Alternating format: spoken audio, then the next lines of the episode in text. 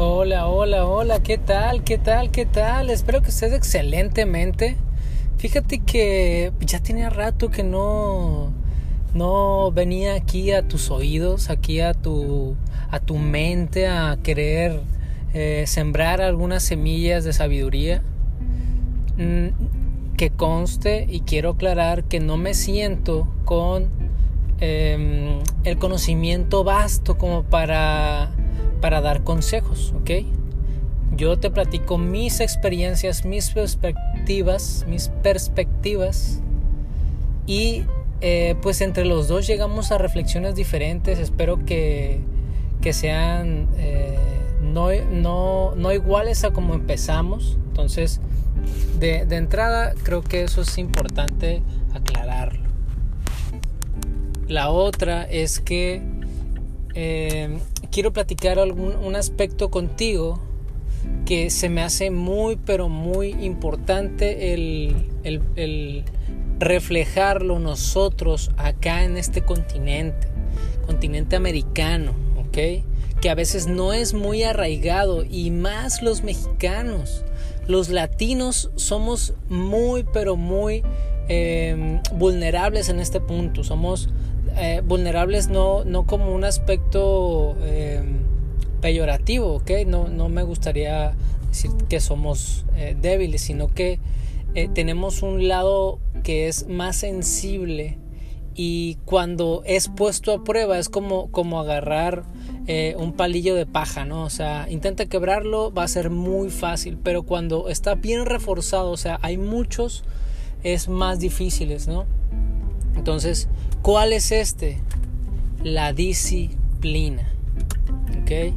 Quiero, quiero contrarrestarlo con un polo opuesto completamente, un polo llevado al otro extremo, que es la cultura japonesa. ¿Ok? Hay algo que es muy interesante en cuestiones de, de modo de vivir, que por ejemplo los Em, los japoneses, ellos viven con una extrema disciplina, ¿ok? Eh, no me quiero, no me quiero ver muy eh, que, como que alabo mucho a los, a los japoneses, sino que yo admiro esas cualidades que ellos tienen, ¿ok? La disciplina ellos la, la describen en dos conceptos, es organización y limpieza, ¿ok? La organización es eh, poner las cosas donde tienen que ir, ¿ok? Que no vayan en lugares que no van. Como que vamos a llevarlo a ejemplos prácticos, ¿ok? Organización en tu casa, por ejemplo. Los mexicanos somos muy dados a ser muy desorganizados en cuestiones de nuestros, nuestras cosas en nuestra casa, ¿ok? Llegamos, y dejamos las llaves por allá, aventamos un zapato para allá, la mochila para otro lado, la bolsa para otro lado, la ropa la dejamos por ahí, por allá y al rato andamos enojados porque no encontramos las llaves. Maldecimos las llaves porque malditas llaves no están donde las dejé o no sé dónde las dejé y no las encuentro. Y el tema aquí es que eh, cómo se contrarresta este hábito esta forma de vivir es bautizando los lugares, dándole un lugar a cada cosa. En mi casa, por ejemplo, nosotros tenemos un lugar específico para las llaves. ¿Ok? Llegue, casi en punto de inconsciencia, por no decir que eh, posiblemente no me acuerde, yo sé que inconscientemente voy a ir a dejar el lugar mis llaves a donde tienen que ir. Voy a dejar mi ropa donde tiene que ir. Voy a dejar mis útiles, voy a dejar mis herramientas donde van y para cuando otra persona que vive dentro de mi círculo eh, social la intente identificar, también pueda hacerlo con facilidad. El problema de, los, de nosotros los latinos es que no lo hacemos tenemos desbalagadas las cosas y eso refleja una desorganización también de nuestro tiempo. ¿Ok? Aquí, aquí me encanta hacer esta alusión porque no sé qué pasa con, con nuestra cultura, la verdad es que todavía es un, es un, es un, no es misterio, pero sí es algo muy eh, impactante para mí. Yo recuerdo que cuando tenía más o menos como unos 14 años, yo recibí el consejo de una persona mayor, ¿ok? Era uno de mis, de mis guías espirituales y él, yo recuerdo muy bien esa frase cuando yo todavía tenía 14, eh, incluso menos, yo creo posiblemente entre los 2 y 14 años. Y me dijo, ¿sabes qué? Para llegar a tu trabajo tienes que llegar 5 minutos antes y tienes que irte 5 minutos después de la hora de, ir, de irte. Y a mí se me quedó grabadísimo, grabadísimo eso. Entonces yo siempre intentaba a todos mis compromisos llegar cinco minutos antes y, e irme cinco minutos después. ¿Ok? Esa fue como una lección de vida que yo no la tomé en, cuenta eh, hasta, hasta como 10 años después. 10 años después. Yo simplemente hacía cosas por automático, ¿no? Cuando somos jóvenes hacemos cosas por automáticos, por mensajes recibidos por otras, con, otros conductos que posiblemente no somos nosotros son la televisión, nuestros padres, nuestros eh, tutores, no sé, las personas que tienen nuestra educación a cargo, ¿no? O nuestra formación como tal. Y uno hace cosas automáticamente y las viene reflexionando ya eh, después de los 22, 23 años. Las reflexionas, o sea, reflexionas porque haces ciertas cosas, comienzas a cuestionar tus paradigmas, comienzas a cuestionar muchas cosas. Entonces, eh, la organización viene también de eso, cómo organizas tu tiempo, estás posiblemente no estás poniendo las cosas donde deben ir y estás dejando que el tiempo se te vaya en buscar las llaves. Siendo que ese, esos minutos son valiosos porque posiblemente estás intentando ir a un lugar eh, donde te necesitan a tiempo. ¿Por qué? Porque viene agarrado de un valor que se llama el respeto. ¿ok? Cuando tú valoras, fíjate qué, qué interesante esto, es como varios círculos que se van ensanchando. El primero es yo mismo, respeto cosas mías. Bien dicen que, que nadie respeta las cosas ajenas, ¿no? El problema es que a veces no las, em, no las conceptualizamos en un aspecto de nosotros. ¿ok? Cuando tú le prestas algo a alguien, ya por entendido sabes que esa persona no la va a cuidar. ¿Por qué? Porque no es suya. Entonces, cuando tú no respetas tu tiempo, cuando tú no respetas tu tiempo, ten por seguro dos cosas. La primera es que nadie va a respetar tu tiempo y la otra es que eh, tú no vas a respetar el tiempo de nadie. Es muy interesante esto y te puede costar oportunidades grandísimas en tu vida si no lo sabes reflexionar y analizar en este momento. Ponte a pensarlo, ¿ok?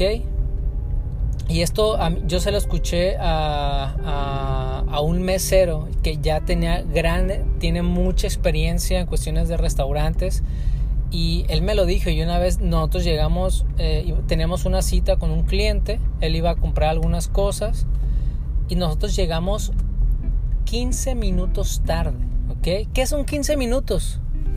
Para nosotros eran nada. Yo, yo ya estaba como que intentando eh, formular algunos hábitos y ese era una de esos, ¿no? Ser puntual en mis citas, en, mis, ajá, en todas mis citas. Entonces, yo estaba así como de chin, como yo tenía mi socio y él no, no estaba muy culto en este, en este aspecto, entonces él pues se le hizo fácil eh, el, hacer tiempo y así, ¿no? El chiste es que llegamos impuntuales. ¿Qué pasó? Llegamos y nos metió una regañada porque nosotros éramos unos jóvenes, ¿no? Yo tenía 22, él tenía 20. Llegamos a venderle las cosas y él nos dijo, ¿ok? Me dijo, ¿sabes qué? Yo aprendí de un americano, o sea, un norteamericano, que el tiempo es valioso.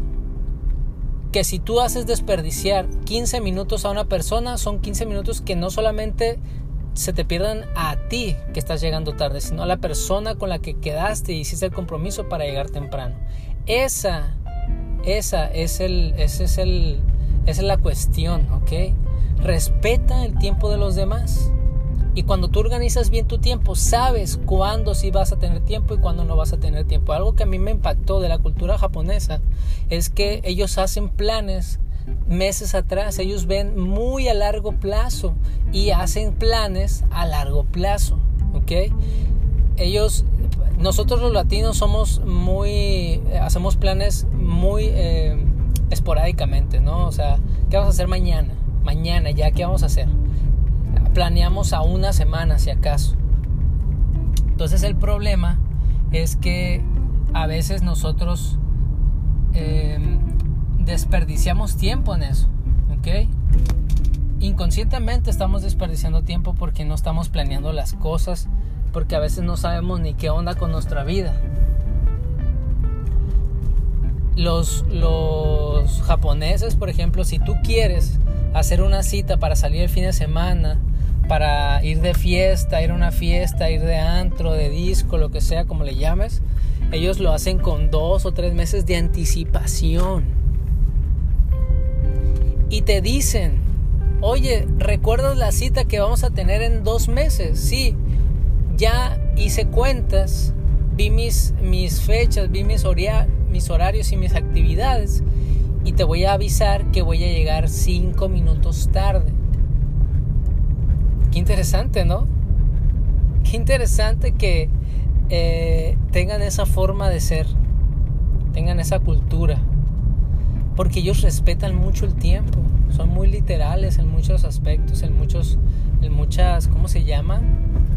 No sé cómo llamarlo, pues, pero el chiste es que eh, ellos son muy organizados en sus tiempos y con sus cosas. Ellos saben dónde van las cosas y saben cuándo van las cosas, ¿ok? Y eso se refleja mucho, mucho en la cultura latinoamericana. Bueno, en, la ajá, latinoamericana. Es muy importante que tú seas respetuoso y organizado. Y la otra es la limpieza. Oh, eso, fíjate que es, una, es un hábito que a mí me cuesta muchísimo trabajo. No te voy a decir que soy perfecto. Sin embargo, quiero que, que quede claro algo. La limpieza es deshacerte de cosas que no necesitas. Creo que es la, es, es la definición más corta y más clara y más concisa que he encontrado hasta ahorita de la limpieza. Deshacerte de cosas que no necesitas. Los latinos tendemos mucho a la acumulación de cosas que no necesitamos. Físicamente tenemos un lugar o un familiar que guarda todo. Oye tía, pero ¿por qué tienes esa bici toda arrumbada? Ya, ya ni sirve, está toda oxidada. Y la tía te dice, es que no sé, posiblemente se ocupe, alguien la vaya a ocupar, no sé, no sé, no la vayas a tirar. Oye abuelita, pero, pero ¿por qué tienes ese trapo todo viejo ahí? Mejor tíralo y compremos otro, está bien barato, cuestan 10, 20 pesos. No, mijita, es que eh, eh, lo voy a hacer, lo voy a usar para limpiar el carro, ¿no? Las camisas viejas.